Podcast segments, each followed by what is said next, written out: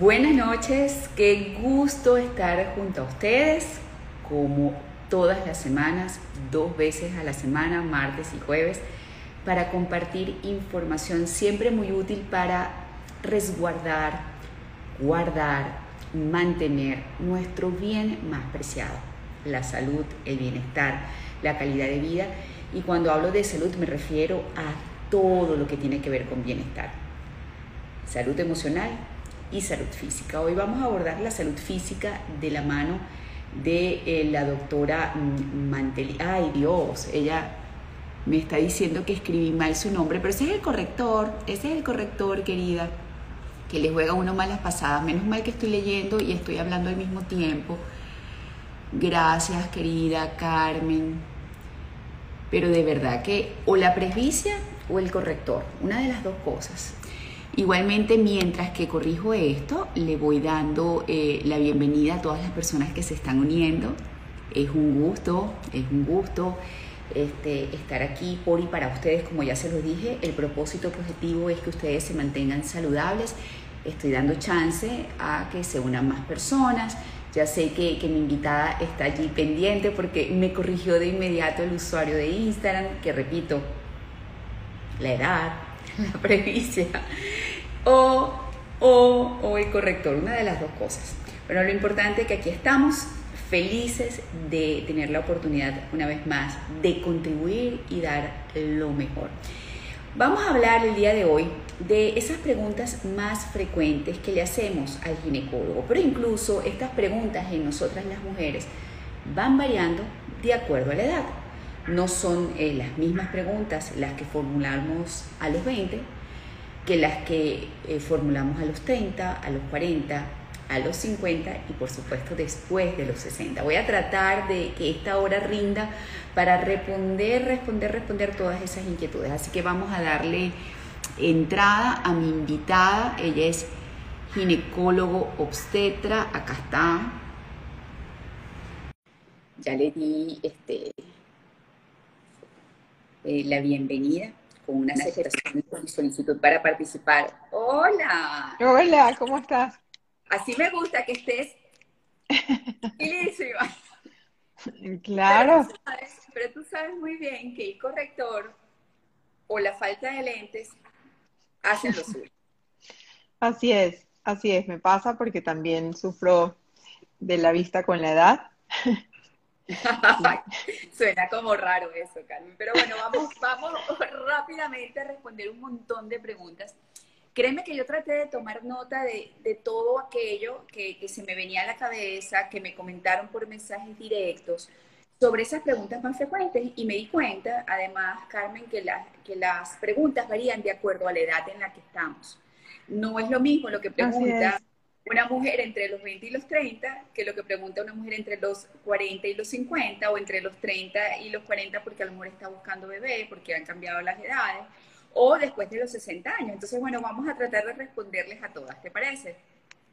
Claro, claro que sí.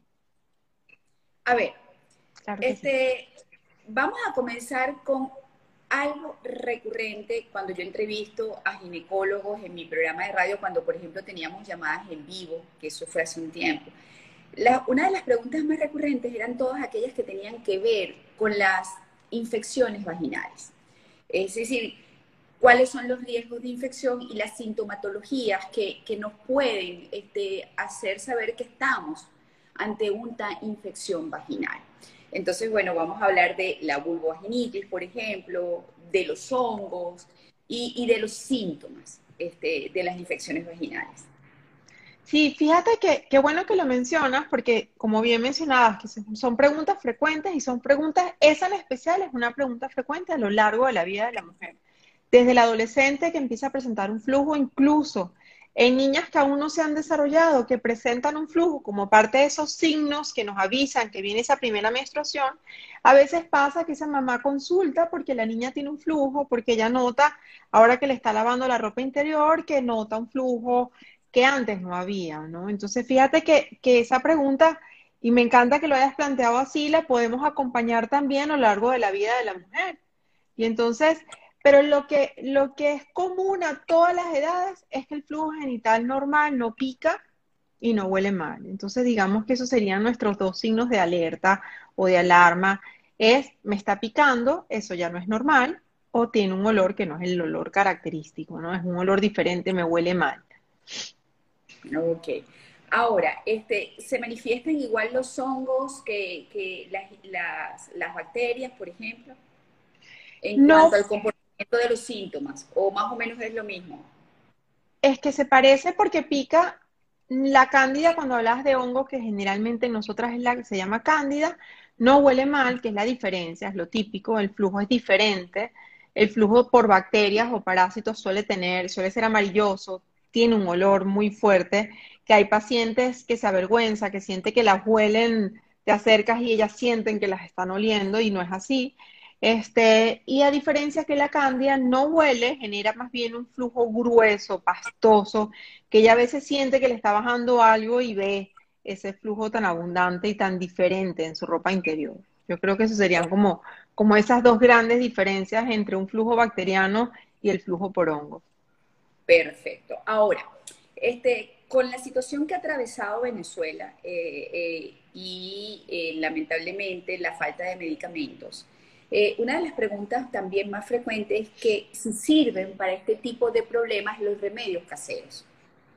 Fíjate, claro que sí. ¿Por qué? Porque la mayoría de las veces la causa de esa infección no es más que un desequilibrio, ¿no? Un desequilibrio de algo que yo hice que generó que esas bacterias y hongos que de por sí viven conmigo crecieran de una manera diferente. Es decir, en vez de yo tener más lactobacilos, que es la bacteria que debo tener en, mayoría en, todos mis años de vida adulta, porque podemos conversar más adelante cómo eso cambia en la menopausia, de ahí que los síntomas y las preguntas más frecuentes en la menopausia cambian. Este, noto que cuando yo genero un cambio en mi hábitat, esto es, uso ropa muy apretada, ahorita que estamos todas como, como más en esa nota deportiva, entonces usamos licras y ropa sintética, entonces aumento la humedad en mi zona genital, de repente estoy usando protectores diarios y entonces esas cosas que yo hago están afectando mi equilibrio, están generando más calor, más humedad y soy y por eso digo que el remedio es casero, ¿Por qué? Porque yo debo cambiar esos hábitos que estaba haciendo en forma errónea porque no sabía que no lo debía hacer y sencillamente dejo la ropa de ejercicio para cuando hago el ejercicio, inmediatamente después busco cambiarme esa ropa que quedó húmeda por el sudor, me pongo ropa aireada, ropa de algodón, ropa fresca, podemos usar vestidos, faldas y eso casero que es el cambiar mi manera de vestir ya genera un impacto y ayuda con el paso de los días sin ninguna medicación a que se alivie ese síntoma. Ok, ahora, este, debo tener un cuidado especial con mi ropa interior. Muchos preguntan, este, o muchas preguntamos acerca de la tela, el material más idóneo para nuestra ropa interior, porque existen creencias que unos eh, textiles en particular te pueden originar o, hacerte más predispuesta a padecer esas infecciones vaginales. Claro, los textiles sintéticos, sobre todo esos que son muy densos, la mayoría de las ropas sintéticas son ricas en poliéster, quizás el elastane que viene combinado con algodón sea más bondadoso con el área genital, pero aquellos sintéticos que no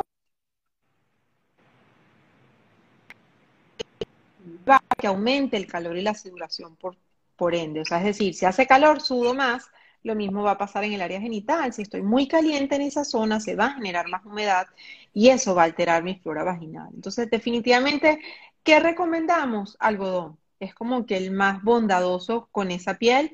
No genera reacciones locales, lo que hay que tener cuidado porque podemos tener una paciente que aun cuando está utilizando ropa interior de algodón, tiene síntomas. Y a veces entonces lo que tenemos que chequear es con qué detergente estás lavando esa ropa. A veces un detergente suave, pero no lo estás enjuagando adecuadamente y quedan residuos del jabón en la ropa. Evitar los jabones con mucha fragancia, María Laura, el uso de suavizantes. A veces solo el suavizante genera una reacción de, ardor, de picazón local y otra vez, solamente quitando el suavizante, o sea, solamente cambiando eso que generó el síntoma, nos aliviamos sin necesidad de ir a la farmacia y comprar absolutamente nada. Un doctor al cual yo aprecio mucho, por cierto, y es caballero, nos está haciendo una pregunta y hago la, esa pregunta. Sí, el doctor eh, Manuel Alvarado, él es neurocirujano, dice, es conveniente hacerse duchas vaginales. De ser así, se pueden usar esos remedios caseros de la abuela, manzanilla, vinagre, etcétera. Doctor, ante todo los saludo y le agradezco su tiempo. Nosotros ya no recomendamos duchas, usted imagínese cómo era antes ese lavado de aceras y patios con mangueras, y siempre me gusta entregarlo como una imagen visual, ¿no? Cuando aplicamos la ducha es como que estuviéramos aplicando ese manguereo a la acera y barremos toda esa flora que veníamos hablando que forma parte de nosotras, barremos a los lactobacilos, barremos otro tipo de bacterias, aumentamos la humedad en el área vaginal y la humedad aumentada favorece el sobrecrecimiento de los hongos que ahí están. Entonces, más bien, agravamos el desequilibrio. Si bien este, pudiera ocurrir que en ese momento inmediato de la ducha la, la paciente pueda generar o sentir alivio porque me picaba horrible, y la ducha en ese momento me alivió, luego la consecuencia es de mayor desequilibrio y se genera entonces un círculo vicioso de picazón, ducha, picazón, ducha, picazón, ducha y, no salimos nunca de ahí, ¿no? Entonces lo ideal no es aplicar ducha, sino por el contrario, tratar de identificar cuál es la causa del síntoma. Si es alérgico, como veníamos mencionando, que son fragancias, suavizantes, residuos de jabón en la ropa interior, porque estoy usando una ropa sintética que aumenta la temperatura, porque me dejo la ropa del ejercicio, que ahora todos en casa estamos fascinados y haciendo ejercicio, pues como estoy en casa se me olvida que me tengo que cambiar de ropa, me quedo con esa ropa, voy a la cocina a comer y se me olvidó. Entonces, ahora más que nunca recordarme que debo cambiarme la ropa y que debo quitarme esa ropa húmeda. Así es. Ahora, otra pregunta es, ¿cómo me depilo para no generar irritación, como para no generar cualquier tipo precisamente de cambios en, lo que es la vulva? Lo importante de la depilación, uno, que conozcas el producto que estás usando, si vas a usar depilación con cera o con estos productos químicos, ¿no? Que siempre en, en dermatología, y lo ves, María Laura, en cualquier crema de belleza, si sea cremas que nos vamos a aplicar a la cara, es hacer el, test de parche, ¿no? Utilizar ese producto en otra zona de la piel, esperar si hay alguna reacción local, porque si tengo una reacción local, por ejemplo, en el antebrazo, me va a molestar seguramente mucho menos a que si hago esa reacción en el área vulvar. Entonces, una, por ahí probar si es un producto químico, si es una cera depilatoria. En relación a la depilación con láser, siempre se prepara la piel, se limpia bien la piel y lo ideal Después de cualquier tipo de depilación es que tú puedas humectar bien esa piel, que le has quitado su vello natural, que le estás quitando entonces, el vello tiene una función que junta unas glándulas que generan grasa localmente en los genitales, genera un microambiente, que estamos quitándolo con la depilación. Entonces, no te digo que no te depiles, sino como te depilas, repones, rehumecta la piel y lo debes hacer de forma constante. Yo siempre les recomiendo que se humecten mañana y noche. Puede ser después de un aseo genital, lo secas muy bien el genital externo para evitar ese exceso de humedad y luego lo puedes humectar, bien sea con aceites esenciales que están tan ricos y tan de moda. Evitar las fragancias añadidas a los aceites porque las fragancias vienen contenidas en alcohol y el alcohol es un irritante, seca la seca la piel, o sea, cualquier piel. Lo sabemos ahora que usamos tantos antibacterianos en las manos para protegernos del coronavirus y cómo tenemos tan resecas las uñas, las, las manos por ese uso excesivo del alcohol. Entonces, ahorita que yo creo que es más sencillo explicarlo porque estamos todos tan agredidos por el alcohol en las manos que entendemos la importancia de no utilizar ni cremas, ni aceites, ni ningún producto con fragancia en el área genital.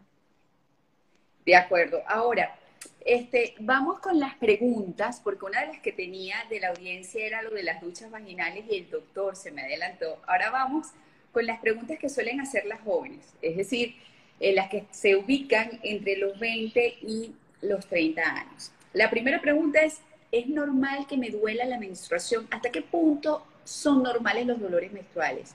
¿Cuándo se deben consultar? Fíjate, lo que pasa es que el umbral del dolor es algo muy personal y por eso es que me encanta tu pregunta, es cuándo consultar, cuando ese dolor no me permite enfrentar mis actividades diarias. Si yo tengo que ir a hacer algo y el dolor no lo permite, yo me tengo que quedar en casa, yo necesito un analgésico, hay gente que incluso se desvanece por el dolor porque no lo puede manejar. Entonces, ahí estamos en presencia de un dolor de mucha intensidad que requiere evaluación y que requiere, en la mayoría de los casos, una premedicación. O sea, en pacientes que esperan su menstruación en una fecha acordada porque son muy regulares, pues buenísimo porque tú la puedes enseñar a premedicar antes de que aparezca el dolor, porque siempre el dolor es más sencillo eh, evitarlo que aliviarlo cuando ya aparece. Claro. Ahora, ¿cuándo se debe comenzar la consulta ginecológica? Esto es importante. Importante porque seguramente muchas mamás nos están escuchando, ¿ok? Y este, es importante que ellos, eh, eh, los papás, estén enterados también, ambos, no solamente las mamás, de cuándo llevar a, su niña o su hija al ginecólogo. Gracias. Sí, mira, a mí que me encanta hablar con adolescentes, me encanta que toques el tema, porque es ahí. Y a veces hay mamás que, que, no lo entienden y hay otras mamás que por el contrario se dan cuenta del valor del especialista que te acompaña en esa transición de la niña al adulto.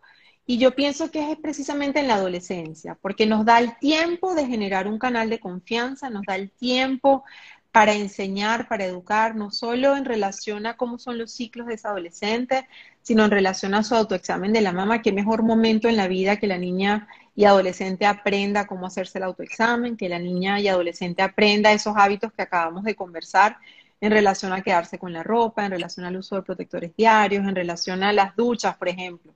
Y entonces son momentos que a veces tú te encuentras con un adolescente que no se ha desarrollado y la abuela le sugiere, y no lo hace por mal, la abuela lo hace protegiendo a la nieta, que no pasa una vergüenza de que sangre en la calle y le dice, póngase el protector todos los días. Y entonces ahí nos da tiempo de tomar ese hábito y decirle, no, usted va a tener su protector y su toalla consigo en la cartera, pero no encima. Y entonces te da chance de explicarle los beneficios de lo que tú le estás proponiendo y es un adolescente que crece sin miedo al ginecólogo, es un adolescente que se va a anticipar a esa primera relación sexual. Generalmente son adolescentes que retrasan esa primera relación sexual porque tienen más conciencia de lo que significa iniciar vida sexual y entonces tú las puedes ayudar no solo a planificarlo de forma segura porque van a evitar un embarazo no deseado, van a evitar infecciones de transmisión sexual, que si bien muchas las puedes tratar rápidamente, hay otras que te van a acompañar a lo largo de tu vida, como por ejemplo la infección por el virus de inmunodeficiencia humana o HIV. Y con las consecuencias de no, de, no ser atendido a tiempo, que, sabemos que las debemos tener muy, muy claras, porque además suele, suele cursar asintomático y esto es un problema. Ahí es donde la infección regular puede marcar la diferencia. Ahora, este, ¿qué debe incluir? Esto también es muy importante responderlo. ¿Qué debe incluir la revisión con el ginecólogo? Porque yo, por ejemplo, no, ya voy a explicarte, ya te voy a explicar. Esta pregunta, yo más, eh, la anécdota que te voy a comentar, yo creo que en algún momento este, te la hice saber, una vez estaba entrevistando a un profesor universitario, que en este caso era un médico reconocido, un ginecólogo, yo no sé si todavía sigue vivo o no, porque te estoy hablando que esta entrevista fue hace como 15 años atrás y ya era una persona bastante mayor, ¿no? Y él decía que él a sus alumnos este, les decía eh, que tenían que en una consulta ginecológica hacer la citología, pero también la colposcopia. ¿ok? Y que el, el, ginecólogo además tenía que ser como el médico de cabecera de la mujer, interrogándola lo suficientemente como para no solamente este, saber cómo está su salud genital, sino en general para de allí hacer referencia o referir a este paciente con cualquier otra cosa que pudiera sospecharse al especialista indicado. Eh, pero que básicamente el ginecólogo tenía que hacer una citología y una colposcopia. Y yo durante mucho tiempo sobre todo en mis primeras visitas al ginecólogo, en mis primeras visitas, yo no, nunca, sino hasta muy entradita en edad, fue cuando por, por primera vez me hicieron este, la primera colposcopia, cuando supone que debe ser. Lo que pasa es que son escuelas médicas diferentes. La escuela europea incluye incluso la escuela latinoamericana, que, que tiene mucha influencia europea, aunque no lo parezca, incluye la colposcopia como parte de la rutina, al menos en medicina privada. Pero hay sistemas de salud que están muy bien, este, digamos, departamentalizados, como sería la medicina. ¿Cómo? Como el norteamericano, por ejemplo. Por ejemplo, pero también hay países, en Colombia hay servicios donde el colposcopista está como una referencia porque también tiene un sistema de salud que está basado en empresas de seguro. Y entonces el seguro no cubre esto, lo que yo te voy a pagar es esto. Y entonces la colposcopia requiere un entrenamiento, requiere de tiempo que no en todos los sistemas sanitarios está disponible. Y entonces hay sistemas médicos donde la colposcopia no es más que una referencia una vez que yo tengo una citología normal. Pero cuando vemos yo que vengo de la escuela europea, pues para nosotros la colposcopia, como bien te comentaba este profesor, la colposcopia acompaña a la citología y mejora su capacidad diagnóstica. O sea, aquello que la citología no vio, lo ve la colposcopia y entonces uno tiene como que una manera, un algoritmo, es una forma de trabajo diferente porque ya yo tengo un preliminar, yo en la colposcopia vi esto, la citología no lo ve, pero la colposcopia ya me va indicando debo o no debo hacer biopsia, o por el contrario, la citología me dice algo, pero la colposcopia me dice que es una lesión de bajo grado, que yo puedo simplemente observar y que no requiero hacer mucho más. Pero claro, nosotros estamos básicamente haciendo diagnóstico en el momento, en estos sistemas de referencia, el diagnóstico se retrasa por, porque así funciona ese sistema, es así. Si el paciente no lo va a pagar, si no lo va a pagar su seguro, pues entonces tienes que esperar que el seguro te diga cuándo te lo van a hacer. Claro, claro. Bueno, vamos a hablar este, de eh, lo que son las relaciones y el uso del preservativo para, cuidar, que es una pregunta muy frecuente este, en esa década de la adolescencia este, y eh, entre, eh, a partir de los 20 años, cuál es el mejor anticonceptivo, cómo debo comenzar a tomar anticonceptivos, recomendaciones generales, este, por ejemplo, si el DIU funciona, no funciona, si es mejor el endoceptivo, si por el contrario el aparato, o sea, eh, con respecto a la decisión de cómo cuidarme o cómo evitar un embarazo no deseado, que debemos decir, por un lado, y por el otro lado, los mecanismos de protección de las enfermedades de transmisión sexual. Perfecto, fíjate, la anticoncepción es muy amplia, hay muchos métodos y digamos que vamos a dividirlo como en bloques, ¿no? El preservativo, si bien funciona como un método de planificación familiar, realmente es prácticamente el único método, aparte de la vacunación, contra BPH que me va a proteger contra bacterias y virus de transmisión sexual. No hay otro. Es el único. Lo que tenemos, por ejemplo, ya es post-exposición, por ejemplo, con HIV, que tenemos esa ventana de solo 48 horas para indicar tratamiento para evitar una infección por VIH, pero ya la, la relación ocurrió. ¿Qué puedo hacer yo para anticiparme? Utilizar preservativo, como acabas de mencionar. Entonces, eso por un lado. El resto de los métodos son métodos que son más bien de corto, mediano y largo plazo, que son métodos generalmente hormonales, a diferencia de la T de cobre, y entonces, un poco para resumir, ¿no? La T de cobre entra en un grupo que se llaman anticonceptivos reversibles de larga duración. Se llaman reversibles porque mi fertilidad va a regresar en el momento que yo quite el método. Y en esos están la T con cobre, la T que tiene progestágenos, que tiene varios nombres y varias concentraciones de acuerdo al país donde te encuentres. Si estás en Venezuela, solo disponemos de progestágenos de 50 microgramos que para mí este, me impresiona que es muy alta concentración para mujeres muy jóvenes, en ese rango que me comentabas, las muchachas entre 20 y 30 años, para mí esos dispositivos tienen demasiada carga hormonal para ese grupo de edad. Yo lo prefiero en mujeres por encima de los 40 años, por ejemplo. ¿Por qué lo prefiero? Porque da, da este, como que síntomas mejor tolerables que en las muchachas. Y tenemos los otros anticonceptivos que no son de tan larga duración como estas T que te había mencionado, que duran 5 y hasta 10 años, como está el implante subdérmico, que teníamos uno, eh, digamos, clásico de 3 años, ya llegó al país uno con levonorgestrel que dura hasta 5 años. Y este tenemos luego lo que nos queda, que son los inyectables de un mes o tres meses y las pastillas de uso diario. Entonces, mira la gama que tenemos de anticoncepción. Entonces, las personas que nos están escuchando dicen, wow, y entonces, ¿Cuál es lo mejor para mí? Así es. ¿Qué tienes que hacer a ti como paciente que en este momento nos está escuchando? Bueno, tú tienes que acercarte a la consulta para que el médico que tú hayas elegido pueda decidir contigo cuál es tu mejor método, porque el que me cae muy bien a mí para ti puede ser un desastre. Hay mujeres que entran en pánico, María Laura, cuando no ven la menstruación y entonces los métodos que les quitan la menstruación, porque los hay, no funcionan para ellas, porque si no, cada mes es una llamada y una angustia y doctor, hágame un eco, yo no quiero quedar embarazada. Entonces, a esas pacientes no les puedes recomendar estos métodos que quitan la menstruación. Pero hay pacientes, como la mencionabas, del dolor, que tienen mucho dolor, que hasta cuándo es el dolor. Esa paciente que tiene mucho dolor menstrual se beneficia con métodos donde tú reduces o incluso suspendes la menstruación.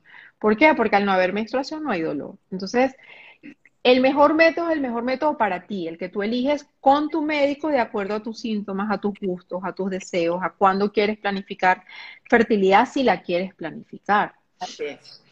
Bueno, vamos a, seguir. Este, a partir de qué edad se aconseja utilizar los anticonceptivos? Eh, ¿Por qué? Bueno, hay papás que dicen, bueno, yo no quiero que mi hija los tome, otros por el contrario, perfecto que los tome. Eh, de acuerdo a la edad también me imagino que, debería seleccionarse ese método anticonceptivo. Yo creo que ya mencionaste algo de eso. Sí, en relación a lo que te mencionaba de los dispositivos intrauterinos, cuando hay adolescentes, porque en el primer mundo son los métodos de elección, ¿por qué? Porque a esa adolescente nos va a garantizar que va a tener 3 a 5 años de protección mientras ella decide y madura qué va a hacer con su vida. Pero bien, como mencionabas, elegimos concentraciones hormonales menores porque son mejores toleradas, tanto en los dispositivos intrauterinos como en los anticonceptivos orales. Es decir, hay pastillas con menor concentración de estrógenos y con una combinación de estrógenos y el otro componente que le llamamos progestágeno, que no me gusta ponerme muy técnica porque a veces la gente se distrae y se pierde. Pero la idea es esa, adecuar. Pero también hay muchachas muy jóvenes que les das una dosis muy bajita y no, y no le funciona. ¿Por cómo sé yo que no le funciona? Porque la muchacha te cuenta que está manchando a cada rato, que, que, fastidio, que todo el tiempo tiene un sangrado, entonces va a empezar a usar protector diario. Y entonces viene lo que veníamos hablando previamente de las infecciones ginecológicas favorecidas por el uso del protector. Entonces son pacientes que también, eso es otra cosa que es bueno que sepan, que a veces el primer método que elegimos no siempre funciona. Pero con toda esa gama de anticonceptivos que tenemos afortunadamente, vamos jugando hasta encontrar el mejor anticonceptivo exactamente para cada una de nosotras, porque como te decía, hay pacientes que tienen a tres amigas tomando una marca y les va buenísimo y cuando lo intentas con ella, no funciona. Ok, aquí preguntan, vamos a comenzar o vamos a alternar ahora con las preguntas de la audiencia. Nancy Cuatro Flores, buenas. Eh, una pregunta, cuando tienes una infección fuerte que se bota como un flujo grueso, mucho en abundancia y blanco, después que hago pipí observo que me sale y me pica demasiado. No me curan los óvulos. Lo que puede estar pasando es que ya ese es el flujo típico de cándida en las personas que se automedican mucho, esa cándida suele hacerse resistente a esa medicación que consigues en farmacias. Este, eso lo primero tenemos que demostrar que efectivamente estamos ante una cándida multiresistente y eso lo hacemos a través de un cultivo de la secreción vaginal y una vez que demostramos que es una cándida multiresistente, utilizamos métodos biológicos, por decirlo así. Utilizamos, por ejemplo, lactobacilos vaginales que van a, de una manera, digamos, biológica, ¿no? Van a, a, ¿cómo sería? Como arrasar, como a desplazar a la cándida, porque vamos a aumentar la población de lactobacilos y funciona porque uno calma, dos reduce la población de cándida y con el tiempo esa cándida vuelve a hacerse sensible a los antimicóticos que consiguen en farmacia. Pero la cándida multiresistente es típica de la paciente que se medica y se medica y se medica y se medica este, sin consultar. A ver, eh, aquí tengo mm, la siguiente pregunta. Buenas noches, María Laura y doctora Carmen. Doctora, quería preguntarle que a mí la regla en un mes me viene dos veces. ¿Qué debería hacer? Consultar. Consultar, porque hay una cosa normal que se llama, que es como un sangrado de ovulación, porque hay, un, hay personas muy sensibles a esa caída hormonal durante la fecha de ovulación. Entonces habría que entender si es eso o si es un sangrado por una infección del cuello uterino, que es, es algo que es más profundo, que requiere que el ginecólogo lo evalúe y esté seguro que no sea un sangrado del cuello, una cervicitis crónica, que tú y yo, María Laura, hemos conversado de esto y de, y de, la, de la angustia que me da a mí las citologías inflamatorias. Y lo importante es entender que ese sangrado dos veces al mes no es algo regular y que debes acudir a tu ginecólogo de confianza para estar segura que todo esté bien. A ver, este, mm, a ver, a ver, a ver, tengo aquí, dice, hola, la terapia de reemplazo hormonal, su opinión, por favor. Este, esa es una de las preguntas que tengo eh, para después de los 40 años, pero vamos a, responderla de una vez. Claro, fíjate, como hablábamos con la, con la pastilla, ¿no? Depende de tu calidad de vida, de cómo la estás pasando con, con esa transición a la menopausa, cómo son tus calorones, cómo está tu sueño, cómo está tu estado de ánimo y muy importante, cuál es tu riesgo personal y familiar para recibir hormonas, que digamos que es la terapia de elección. Las hormonas, los estrógenos son, detienen esos síntomas casi inmediatamente cuando iniciamos la terapia y entonces si estás muy sintomática, si la estás pasando muy mal, esa es la terapia de elección y se usa por el tiempo suficiente hasta que todo se estabiliza y luego se hace como un destete, se va quitando también de forma progresiva porque si la quitamos bruscamente, esos síntomas van a regresar bruscamente y quizás con mayor intensidad que lo tenías antes de iniciar la terapia. Yo sí creo que hace falta, sobre todo en estas mujeres que son muy sintomáticas, que están muy afectadas, que no logran dormir, que no logran estar bien porque con cada calorón viene una crisis de llanto, viene una crisis de ansiedad. Entonces, fíjate que al final cada una de nosotras es tan única que cada terapia y cada respuesta también se adecua a cada una de nosotras. Hay pacientes que por el contrario duermen muy bien, que el calorón les fastidia un poco porque les moja la ropa, porque este, en el momento del calorón se sienten muy irritables, que quieren lanzarle algo a alguien por la cabeza y entonces vamos individualizando si el sueño está bien. Hay pacientes que tienen un poquito más de grasa corporal y hay, este, y hay estudios que han demostrado que disminuyendo y controlando la grasa corporal también disminuye la intensidad y la frecuencia de los calorones, por ejemplo. Entonces, en estas pacientes con una asesoría nutricional, con una asesoría de inicio de cierto tipo de ejercicio que ayuda e impacta la grasa corporal, alivia entonces los síntomas sin necesidad de iniciar tratamiento hormonal. A ver, después, bueno, podemos seguir hablando un poquitico cuando entremos en esa categoría de los 40 para adelante, pero tenemos otra pregunta de Soy Fabis M. Doctora, tengo 32 años, aún no tengo hijos. ¿Usted considera que ser madre primeriza hasta los 34 años es de alto riesgo? Hasta los 34 no, a partir de los 34. Lo que puedes hacer es, si te angustia lo de la edad y no lo tienes planificado, existen las técnicas de preservación de tus óvulos, de tus ovocitos, para que luego programes tu maternidad sin esa ansiedad y sin ese estrés, ¿no? Porque definitivamente la edad biológica impacta la fertilidad en la mujer. Después de los 34 años no es imposible porque todo el mundo tiene un cuento de su mamá, su abuela que quedó embarazada después de los 40 años, pero ya aumenta el riesgo de tener malformaciones congénitas que vienen relacionados con la edad y que si no lo tienes programado inmediatamente pudieras acercarte a estas unidades de fertilidad que cuentan con la tecnología de preservación de ovocitos y que entonces este, te puede ayudar a, no tener ese estrés encima de que no quiero quedar embarazada todavía, no estoy lista, no me toca. Y, bueno, lo puedes conversar en esas unidades con muchísimo gusto. A ver, Monique Kuma se llama esta usuario. Buenas noches. ¿Es cierto que el tomar anticonceptivos ayuda a reducir los quistes en pacientes con la condición fibroquística? No, no, los anticonceptivos orales tienen un factor protector en cáncer de ovario de tipo epitelial, que es un tipo de cáncer de ovario particular. ¿Por qué? Porque pone el ovario en reposo. Entonces, ¿cómo se ven esos cánceres? Como lesiones quísticas, quizás es donde ella hace la relación y por eso hice esta aclaratoria. Entonces, sí, en mujeres que hacen quistes, en mujeres anovulatorias, que, mujeres que no logran hacer ovulaciones todos los meses, que tienen ese riesgo de esta disfunción del ovario de hacer quistes, en ellas puede ser un factor protector.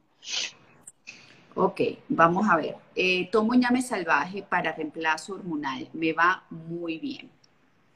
El problema con el ñame es que son formulaciones que no están reguladas. Entonces, muy probablemente tienen hormonas. No sabemos la concentración de la hormona que estás tomando. Te va bien porque, como les había comentado, el estrógeno es la terapia de elección para los síntomas de la menopausia o de la transición hacia la menopausia, pero la angustia con el ñame es eso, que no sabemos qué le pusieron a ese producto porque no tiene absolutamente ninguna regulación. Exacto. Ese es el tema. Eh, eh, y bueno, yo he escuchado que, que, funciona, pero vaya a saber cuál es la marca, quién está ¿Qué te están, claro, qué estás tomando, a qué dosis lo estás tomando, y entonces automedicarte sin saber si tienes tu mamografía, cómo está esa mamografía, cómo está el ecomamario, cuál es tu riesgo personal y familiar para cáncer. Entonces, yo creo que siempre, sobre todo cuando hablamos de hormonas femeninas, que sí han demostrado que hay una relación entre los años de toma de hormonas femeninas y la aparición de cáncer de mama, y recordemos que el cáncer de mama es la primera causa de cáncer global en mujeres. Entonces, nada nos cuesta el acompañamiento con un especialista para tomar esa decisión. A ver, este, Normita FT, ¿es normal que antes de llegarme la menstruación me deprima? Sí, Normita, se llama, es parte de lo que conocemos como síndrome premenstrual. Es muy importante, sobre todo en tu caso de la depresión, que lo anotes y lo apuntes, porque lo que te puede ayudar a sentirte mejor es recordar que en dos días vas a estar de nuevo súper bien si eso te embarga muchísimo, si eso te agobia mucho y no te ayuda a realizar tus actividades y te pone en conflicto con la gente que tú quieres, pide ayuda. Hay psicólogos y psiquiatras que te pueden acompañar en el síndrome premenstrual. Nosotros los ginecólogos también acompañamos y podemos premedicar para ayudarte porque efectivamente la depresión es un síntoma muy difícil a veces de salir de él. O sea, no, no te puedes parar, no te logras motivar y pide ayuda. Pero un dato que te puedo dar hoy en el live, anótalo o utiliza una aplicación si la tienes que te avise que tu menstruación está por venir, porque eso te va a anclar a que esto se me va en dos días, en dos días voy a estar bien y eso te va a ayudar a sentirte mejor. Buena recomendación. Aquí este, Torrealba Rosa D dice, hola, ¿sirve el agua de bicarbonato para lavarse y quedar más limpia? Fíjate, el problema es sentir que nuestros genitales son un área sucia, ¿no? Los genitales no son sucios, son una parte de nuestra piel que está en una zona, digamos, que tiene más roce porque nos sentamos y ellos están ahí como comprimidos, pero no tienes por qué sobrelimpiarlos. El problema del agua, póngale lo que le pongas, sea bicarbonato, hay gente que le pone manzanilla, como nos había mencionado por ahí, hay gente que utiliza aguas de avena, es el exceso de humedad. Si tú utilizas, si a ti te va bien con el agua de bicarbonato, Recuerda, es que el bicarbonato modifica el pH de la piel de la vulva y va a modificar entonces la salud de esa piel, la salud genital es ácida, la piel genital es ácida. Y entonces tú le estás quitando su acidez natural, estás modificando el equilibrio de la zona. Y lo otro que estás agregando humedad. Entonces recuerda que debes secar muy bien, evita el cambio de pH con sustancias y productos. Lo mejor que puedes hacer es evitar el uso de jabones antibacterianos, jabones agresivos, jabones con fragancias. Elige lociones, sobre todo con ácidos como el ácido láctico, el ácido cítrico, que son nobles con la piel y que van a evitar entonces que tu piel de repente responde con muchísima grasa, con muchísima, ¿sabes? Porque reacciona a la agresión. Si le barres toda su grasa natural, esa piel se va a hacer más grasosa en respuesta a eso que tú le hiciste. A ver, eh, soy Fabi SM. Dice, doctora, ¿a qué edad es recomendable hacerse mamografías? A la edad que te lo indique el, el médico si hubiese un hallazgo clínico. Lo que hacemos para pesquisa, que es la pesquisa, es cuando queremos detectar en una población muy grande una enfermedad. Y como habíamos mencionado que el cáncer de mama, y en Venezuela y en el mundo, es nuestra primera causa de cáncer, en Venezuela está en el número uno, Indicamos a los 40 años que inicies tu pesquisa, que inicies tu mamografía anual. Lo ideal es que acudas a un médico antes. ¿Por qué?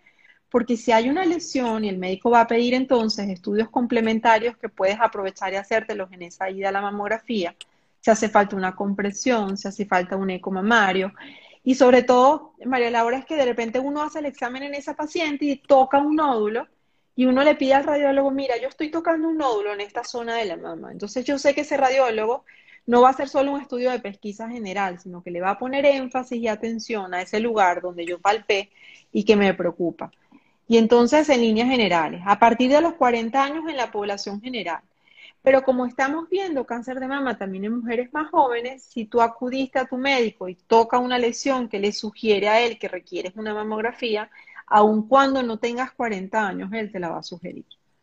Ok. Aquí este, Ceci Varela, que ahorita le escribí por mensaje que había, yo la conozco, ella trabaja para mí, este, y eh, ella pregunta cómo educar a las mamás de menores de edad para la toma de anticonceptivos. Ella había formulado la pregunta un tanto antes, pero yo le digo, Ceci, lo que redactaste no lo entendí.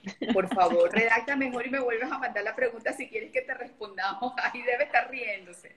A ver. Hola Ceci, fíjate, lo que hay que hablar con la mamá es qué miedo tiene ella para que su hija tome anticonceptivo. Y un poquito ahí conversar, porque eso es lo importante, entender por qué no quieres que ella tome el anticonceptivo, porque si es para evitar un embarazo no planificado, pues eh, yo creo que es la mejor opción, siempre y cuando sea una adolescente madura, porque por eso es que existen los métodos reversibles de larga duración, porque para el adolescente va a ser muy sencillo olvidarse de la toma y entonces ya no va a conferir protección. Y por eso es que es importante que se acerquen y conversemos cuál es el fin de que use el anticonceptivo, cómo es ese adolescente, cómo es el perfil de personalidad de ese adolescente para entender cuál es el mejor método anticonceptivo que le puede servir. Y sobre todo porque la mamá va a aclarar todas esas dudas y esos miedos que tiene de qué le puede producir el anticonceptivo a su hija. Ok, dice, los fitoestrógenos también ayudan. Este, bueno, sí, estoy de acuerdo, eh, eh, ya cuando estamos eh, entrando en la menopausia.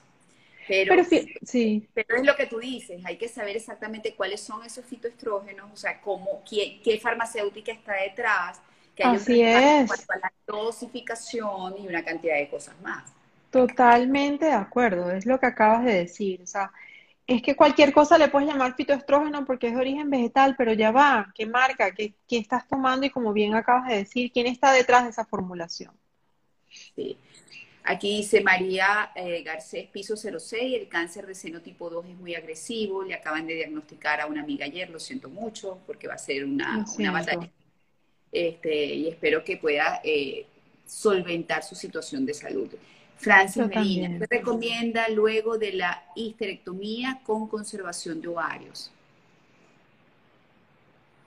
Quizás ella está hablando en relación a su salud genital, este, como tienes tus ovarios, tú vas a seguir teniendo tus hormonas, vas a seguir lubricando, dependiendo de la edad que tengas y en qué estado estás este, en relación a la menopausa. Si tus ovarios estaban bien, porque muy probablemente por eso los conservaron, pues no te preocupes, tú vas a seguir funcionando como venías funcionando antes, sin la molestia que te ocasionó lo que hizo que te removieran el útero. Entonces, no deberías tener ningún problema. Siempre al inicio hay mucho miedo, hay mucha como este, pienso yo que, puede haber mucha ansiedad y entonces puedes siempre acompañarte con un lubricante íntimo. Recuerden siempre, incluso en lubricantes, evitar las fragancias que son muy irritantes en el área genital. Ajá, acá preguntan, ¿hasta qué edad se puede conservar los óvulos? ¿Hasta qué edad? Bueno, generalmente mujeres menores de 34 años. Habla de lo que había sugerido antes, me imagino. No, no, esta es otra, creo que es otra eh, seguidora y me imagino que ella está hablando de hasta qué edad puedo sacar mis ovarios para conservarlos por si acaso quiero retardar o retrasar mi este, maternidad o porque, bueno, de repente eh, eh, voy a evitar que si tengo un cáncer eh, de mama, pues después no tenga óvulos y me va a tratar ese tipo de cosas. Yo estoy en Claro, y es lo que hacemos, lo que por eso pensé que era lo que habíamos mencionado con la muchacha que tenía 30, 32 años. Hasta los 34 años generalmente se hace la criopreservación, incluso la donación de ovocitos en mujeres hasta esa edad. Pero acércate a la clínica de fertilidad que tú quieras, que elijas, que le tengas confianza y ellos entonces te muestran las técnicas y te explican con más detalle cómo es el procedimiento y si, estás, si eres aún candidata o no para hacer la, la criopreservación. Se le dice crío porque es en frío. Dice, hola, ¿hasta qué edad se debe hacer la mamografía? Este, en eso hay controversias, ¿no? Hay personas que se detienen a los 80 años, pero como dependerá siempre de tu riesgo personal y de tu riesgo familiar. O sea, no es lo mismo detener la pesquisa en mujeres de 70 años o detenerla en mujeres de 70 años con historia familiar. Entonces, en relación a cuello uterino, sí, incluso se hace la revisión porque hay mujeres donde se decía hasta los 65 años, pero hay mujeres que tienen riesgo y que tienes que seguir continuando la pesquisa porque personalizan la medicina, o sea, la medicina de masas, digamos, deja por fuera muchas cosas que son importantes este, enfatizar en cada una de nosotros. O sea que al final la respuesta, por decirte, no hay una edad precisa. O sea, tú dependerá de tu calidad de vida, de, tus años que te esperan por vivir, de la calidad de vida que quieras tener en esos años. Este, a ver, eh, un caballero dice, chao, tema de mujeres. Lo leí. sí, es un tema de mujeres. ¿Desde qué edad pueden tomarse pastillas anticonceptivas? Este, me imagino que, es que, un poco fíjate que, claro, porque el problema con adolescentes, que me imagino que es donde está la, la angustia, es si hay adolescentes que hacen, como no, todavía su sistema no es maduro, pueden hacer imágenes en el ovario que requieran poner el ovario en reposo. Entonces tú indicas la anticonceptiva en esa adolescente, pero ya para tratar esa lesión de ovario, ¿no? Cuando hacen quistes por anovulación, es decir, que esa adolescente aún no está ovulando correctamente porque su sistema aún no ha madurado, entonces tú le pones el reposo del ovario para evitar que ese quiste crezca mucho y que sea un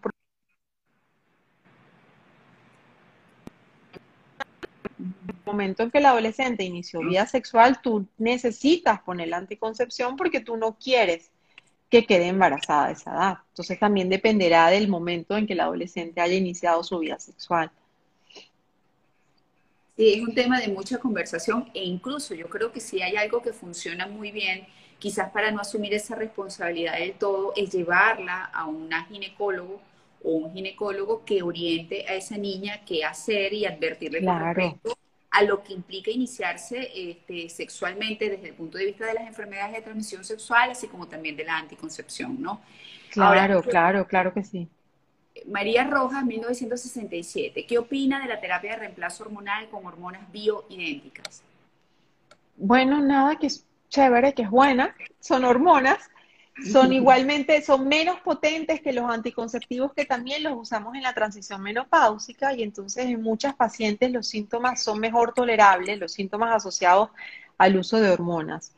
Y, si esa es la formulación que te cae bien, pues esa está indicada, si eso te va a dar calidad de vida. Lo que hablamos al inicio del live si no estabas conectada, ¿no?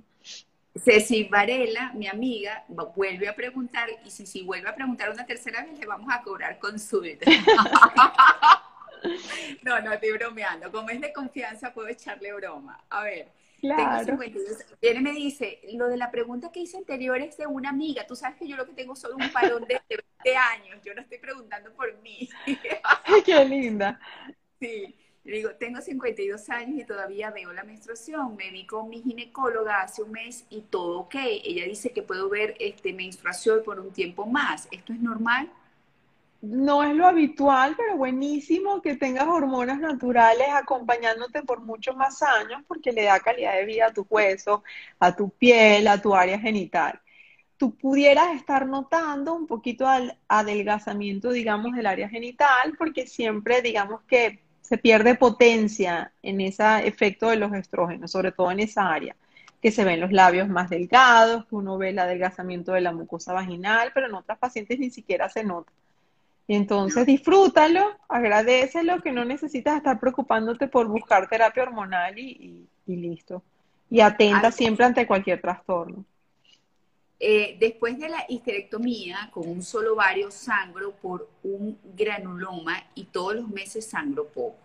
Ese es el comentario, no, no sé qué. Fíjate, dependerá, hay granulomas que se terminan desprendiendo espontáneamente, o sea, dependerá hace cuánto fue tu histerectomía. Si el granuloma sigue ahí y ya han pasado tres, cuatro meses, quizás lo mejor que tú puedes hacer es remover el granuloma, que eso se puede hacer en consultorio con anestesia local y una vez removido el granuloma, se acaba ese sangrado y se acaba en algunas pacientes, incluso produce dolor, sangras cuando tienes relaciones. Entonces, nada, resuélvelo eliminando el granuloma. Si la histerectomía es muy reciente, en muchos casos se ha visto que el granuloma se termina de desprender en ese proceso de cicatrización que a veces pensamos que es de solo otras semanas y mentira, la cicatrización puede durar tres a seis meses, es una cicatrización más lenta porque utilizamos material de sutura que dura muchísimo y mientras haya material de sutura ahí, hay ese proceso inflamatorio y de cicatrización.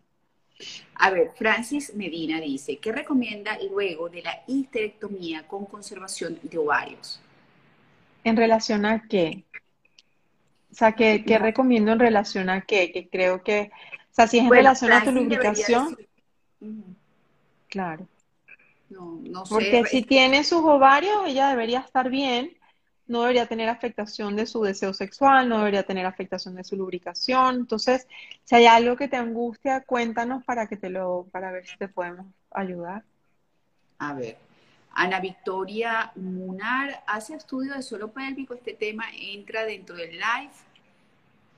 Si quieres, sí, estudio de suelo pélvico es uno, evaluamos tono, este, nosotros evaluamos el tono del piso pélvico en una escala que se llama escala de Oxford, que es como el tono del músculo del elevador del ano, que es el músculo que todas tenemos, que es como, como una hamaca que abraza todas las vísceras que llegan a la pelvis.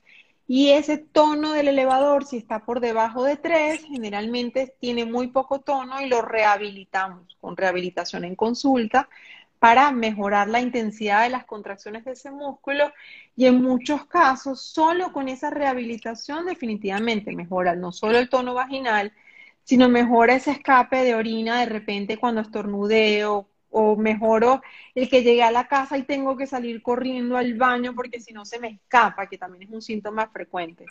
Con la rehabilitación ese tipo de síntomas mejora, si esa era tu angustia en relación al piso pélvico. Aquí preguntaron este, por eh, DM, eh, ¿cuál examen realizar para detectar la perimenopausia, ya que tengo desajustes emocionales? Gracias. MM Maita, formula la, la pregunta. Maita, el problema de la menopausia es que es un diagnóstico hacia atrás. Es decir, yo sé que estoy en menopausia únicamente cuando pasé 12 meses sin menstruación. Antes de eso, mis ovarios pueden funcionar hoy sí, mañana no, pasado mañana tampoco, pero a los tres días se volvieron a, activar. Y entonces si yo te hice una medición hormonal hoy, no puede que no sea la misma que te hago dentro de una semana. Entonces no es justo para ti. Saber por la edad y saber a veces por la imagen y el volumen de los ovarios nos da una idea aproximada de que estás en esa transición. Pero no necesariamente porque yo te digo ahorita que que no estás viendo retraso o que tienes un retraso de dos meses, y yo te digo, no, ya tú estás en menopausia y en el próximo mes sangras y, entras en pánico porque crees que tienes un sangrado de la posmenopausia, que es un problema de, de consulta de urgencia, y no es así. Entonces, si tú te sientes con una labilidad emocional que tú crees que hay una causa hormonal de base, bueno, consulta que ahí uno puede orientar y entonces entender, mira, sí, como que pudieras estar en esa transición, como te comentaba, el examen hormonal me lo va a sugerir, pero que puede cambiar de semana a semana.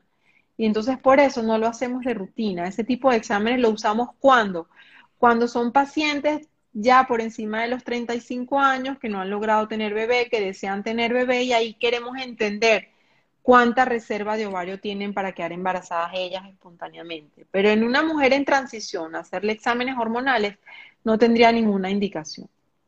Ajá. Buenas noches. El ejercicio físico, la buena alimentación y un sistema inmunológico fuerte ayuda a disminuir los efectos de la menopausia. Este mensaje lo manda Linda Teresa García Uribe. Linda, definitivamente sí. Si me escuchaste previamente, la grasa corporal aumentada, sobre todo esa grasa visceral, que es la que acumulamos en el abdomen, está asociada a síntomas vasomotores más intensos y más frecuentes. Y entonces, todo aquello que mejore esa proporción de grasa corporal, sobre todo de grasa visceral, va a mejorar mi, mi, mi estado de salud. Entonces, la alimentación, claro, va acompañada porque si yo me alimento mal, o si me alimento de forma tal que aumento esa grasa visceral, voy a contribuir a sus síntomas más intensos y más frecuentes en relación al ejercicio. Uno, porque van a mejorar, van a evitar esos depósitos de grasa. Dos, porque el ejercicio mejora el estado de ánimo porque libera endorfinas, libera dopamina, entonces me ayuda a sentirme bien y va a ayudarme a aliviar esos síntomas de irritabilidad, de depresión, de tristeza que genera la transición menopáusica. Además que el ejercicio tiene otras millones de beneficios en la transición, como es mejora la calidad del mineral del hueso, porque va a mejorar esa absorción del calcio en tus huesos, va a generar atención y memoria, porque tú tienes que tener atención para hacer correctamente el ejercicio, y entonces va a mejorar tu atención y memoria que de por sí se deterioran con la edad va a mejorar el equilibrio, va a evitar que hagas caídas, que las caídas favorecen las fracturas por osteoporosis en la edad posmenopáusica. Entonces, definitivamente sí, la respuesta es sí. Aliméntate bien, controla tu grasa corporal, sobre todo la grasa visceral, y no dejes de hacer ejercicios. Este, bueno, eh, el hecho es que siguen preguntando por el llame salvaje. Este, eh, qué opina. Y me estaba riendo cuando estabas hablando, porque yo sé, un, un, pajarito me contó que estabas haciendo mucho ejercicio y por eso me reía cuando hablabas lo del ejercicio, porque me imaginaba que tú estabas entrenando bastante. lo que este, pasa es que sí, sabes que no me ocurrió ahorita, me ocurrió hace como cinco años que estaba con unos trastornos de ansiedad y no dormía, no podía comer, era una cosa así que, y un amigo se acerca y me dice, ¿tú por qué no nadas? Y entonces, y empecé a hacer yoga, ¿sabes? Buscando esto de la atención y el quedarme tranquila. Y entonces fue como de la mano, porque tenía compañera, una compañera del yoga que nadaba. Y le digo, coño, me dijeron que nadara, pero yo nunca he nadado. Y ella me dice, vente conmigo mañana a clase. Bueno, María Laura, yo hago esa primera clase de natación. Me dio un hambre que no había tenido no sé en cuánto tiempo. Pude volver a comer con, además con apetito, que es tan sabroso comer con apetito. Y esa noche caí como un plomo y dormí con un sueño increíblemente reparador. Y eso para, mí fue el principio, ¿no? De, a partir de ahí dije, yo no vuelvo atrás, solo hago ejercicio porque el ejercicio me da sueño, me da buen apetito, como sabroso. Tú lo sabes, tú también eres una persona que entrena. Y entonces me hace sentir tan bien que cómo dejarlo. O sea, cuando no cuando estoy angustiada hago ejercicio y el ejercicio dentro de la sesión de ejercicio ya me empiezo a sentir bien, ya me empiezo a sonreír, ya me empiezo a, ¿sabes?, a estar bien. Y termina la sesión y tengo apetito, o sea que claro. Yo, nos va a faltar tiempo para tantas preguntas aquí, que más las dejé y, quedan aquí. Hola, feliz noche. ¿Es normal la suspensión de la menstruación a los 42 años? Otra pregunta, ¿la falta de líbido se debe también a la menopausia? Esta pregunta la hace un caballero obviamente preocupado. Claro. Mira, hay un sí, sobre todo en esa transición inicial, pero te digo un no porque no siempre todo es orgánico. A veces hay otras causas en la disminución de la libido, pero sí es un síntoma frecuente. O sea, la mujer que está en la transición y la mujer que alcanza la menopausia es un síntoma que dice, oye, si, si no me busca, hasta lo agradezco. He escuchado frases como esa. Y entonces, como somos tan complejas, disculpa, pero es así, Hoy somos de una manera y en la tarde somos diferentes, entonces siempre es bueno entender por qué está pasando esa mujer. Muchas veces la causa ni siquiera es por la menopausia, María Laura, sino que de repente sus genitales los ves más delgados y afecta su imagen corporal o se siente con mal olor por un flujo que veníamos comentando. Y me da, me da vergüenza que me sienta ese flujo, me da vergüenza que me vea así mis genitales. Y muchas veces tiene que ver con la imagen personal esa libido, ¿no? Entonces, es bien bueno Tengo que despedir, Carmen, tengo que se cae. Un minuto, se va a caer y me da angustia no despedirte como, como te lo mereces. Creo que vamos a tener que hacer una segunda parte de esta entrevista aunque sea un tema solo para mujeres y hayan hombres que sean este, claro que aquí preguntan sobre la vacuna de BPH, que es otro tema también importantísimo, si es recomendable para las adolescentes, creo que es la edad ideal para ponérsela, busque información con médicos, en fin. En mi cuenta hay información, sí, los invito a que revisen mi cuenta, este, ahí tienen, María Laura está colgada mi cuenta y ahí pueden chequear información sobre la, la vacuna me permite escribirla bien, pero ya la escribí bien, tranquila. Esta, esta entrevista completa va a quedar guindada en el IGTV a lo que se caiga. Gracias, Carmen. Arroba DRA. Gracias a ti. Se escribe Mantellini, pero se pronuncia Mantellini. Un millón de gracias. Hasta la próxima. Y vamos a, repetir otro de preguntas frecuentes al ginecólogo para que esta sea la, la consulta para todo el mundo a través de tu salud. Y a, claro que sí. le vamos a cobrar, le vamos a pasar factura. Un beso, feliz noche, chao. Igual, chao.